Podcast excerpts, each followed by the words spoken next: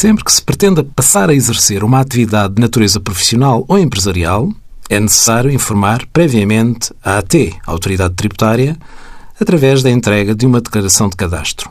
É do conhecimento geral que tal declaração terá de ser entregue antes de iniciada a atividade. No limite, para que não haja aplicação de uma coima, a data que é indicada como de início será a data em que se entrega a declaração ou uma data posterior. As alterações introduzidas em 2016 à redação do artigo 31 do Código do IVA pretenderam introduzir uma simplificação.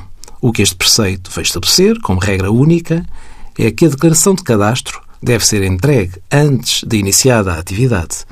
Mas há ainda que atender às regras que estabelecem os nossos códigos do IRS ou o código do IRC, consoante esteja perante uma pessoa singular ou coletiva. No caso de pessoas singulares, não existe nenhuma condição adicional à regra que vem do IVA, ou seja, a declaração de início de atividade terá de ser entregue antes de iniciada a atividade.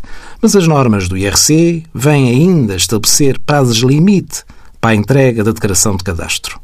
90 dias a partir da data de inscrição no RNPC, Registro Nacional de Pessoas Coletivas, ou no caso de um sujeito passivo que esteja sujeito a registro comercial, como é o caso das empresas, no prazo de 15 dias a partir da data de registro na Conservatória de Registro Comercial.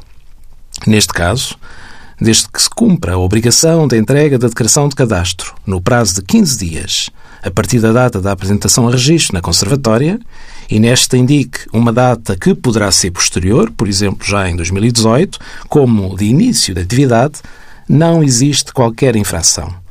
São satisfeitas tanto a condição do IRC, prazo limite, como a condição do Código do IVA antes de iniciada a atividade.